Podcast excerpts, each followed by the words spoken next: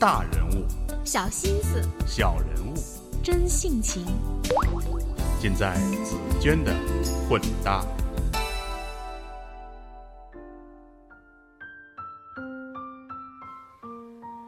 我是紫娟，各位好。香港著名词曲家黄沾在《明星》这首歌中写道：“当你见到天上星星，可会想起我？可会记得当年我的脸？当你记起当年往事，可会轻轻凄然叹，怀念我在你心中照耀过？”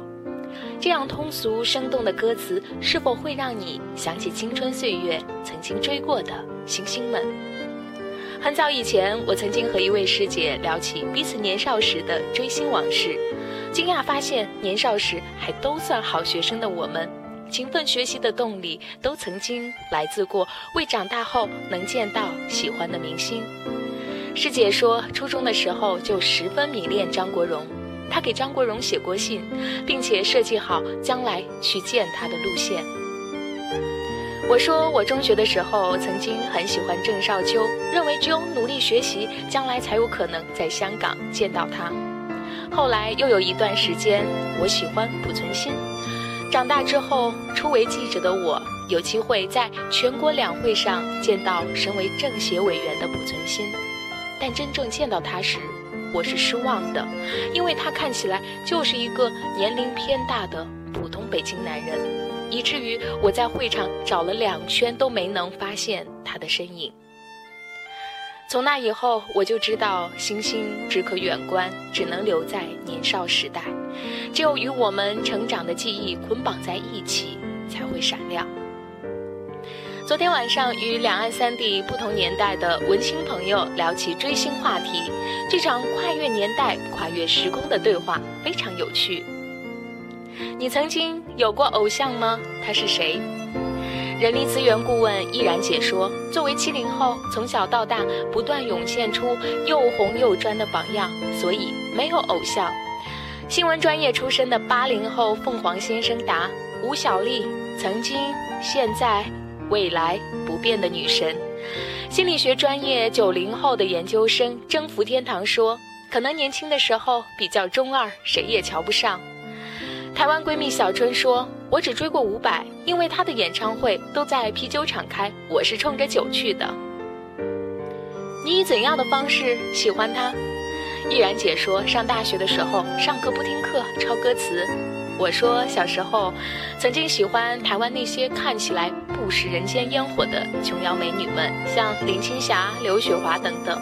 小春却说：“我们台湾同学都追港星和日星，像周润发、黎明、真田广之什么的，他们会收起海报和贴纸，每天带着看。”征服天堂回应说：“你们说的贴纸是不是那种像纹身一样的东西？”被我们否认后，他又随即翻出《还珠格格》的贴纸说：“这个我也玩过，小学时会贴在文具盒、笔记本，还有女生的背后。”我真的和你们没有代沟。至于明星海报，现在身边的同学已经很少贴了。同学中有追五月天的，买各种衣服和演唱会门票。这让我想起很久前看过的尚雯婕和周杰伦的演唱会，穿着整齐划一的 T 恤衫的粉丝们在场外高叫着维持秩序，并给大家发放荧光棒等各种追星道具的场景，非常热闹的体验。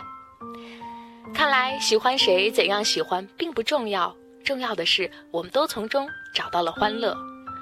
或许博览群书的新闻学在读的九零后楚楚妹妹的话，会戳中我们大多数人的心坎。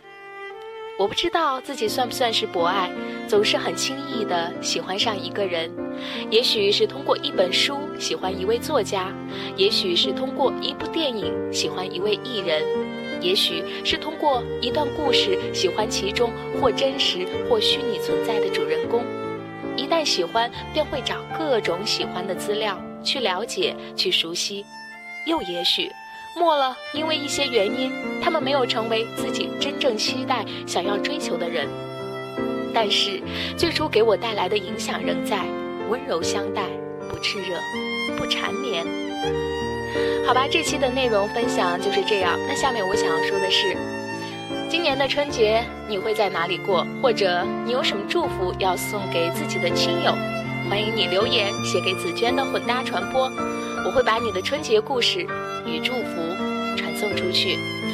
另外，当帅老师爱上有温度的纸有奖阅读活动，因为索要李栋老师手绘历史风的朋友超过预期，所以我破格选取八位朋友送出这份新年礼。他们是广州的费小姐，海口的关关，北京的新源佳美，北京的史小姐，甘肃白银的快乐天使，山东日照的能豆妈咪，北京的燕成辉，安徽的楚楚。以上朋友，我会用老牛皮纸信封装上立式封，以挂号信的形式邮寄给你们，请注意查收哦。另外，通过双面美女钢琴家元芳让你不觉间爱上古典乐发出的邀约，也已确定前去观看元芳彩排的观众，他们是非常喜欢古典乐的 Cora 和 Nicky。好吧，这期所有的内容分享就是这样，感谢你的收听。如果想要阅读这篇文章的详细内容，还请关注我的微信公众账号“紫娟的混搭传播”。如果喜欢这期推送，还请记得分享到你的朋友圈。周末愉快，拜拜。爱一个人可以爱多久？心痛到哪里才是？白云，像我的情衷。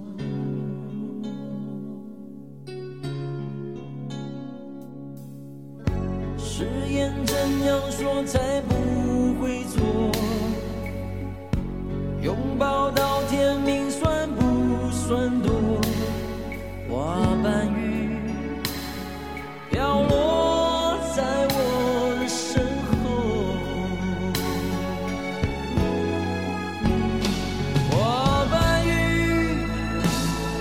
想你。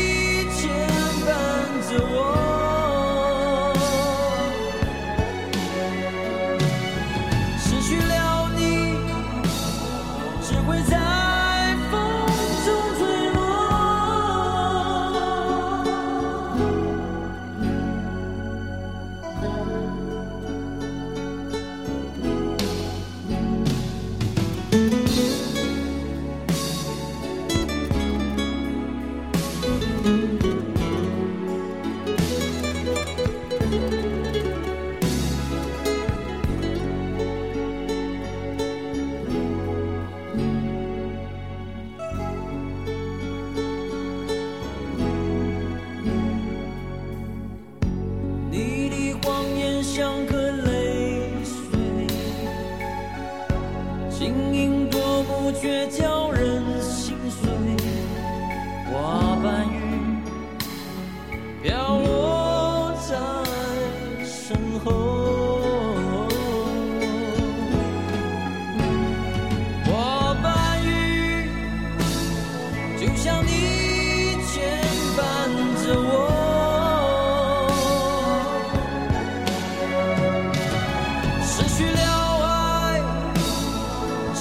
night falls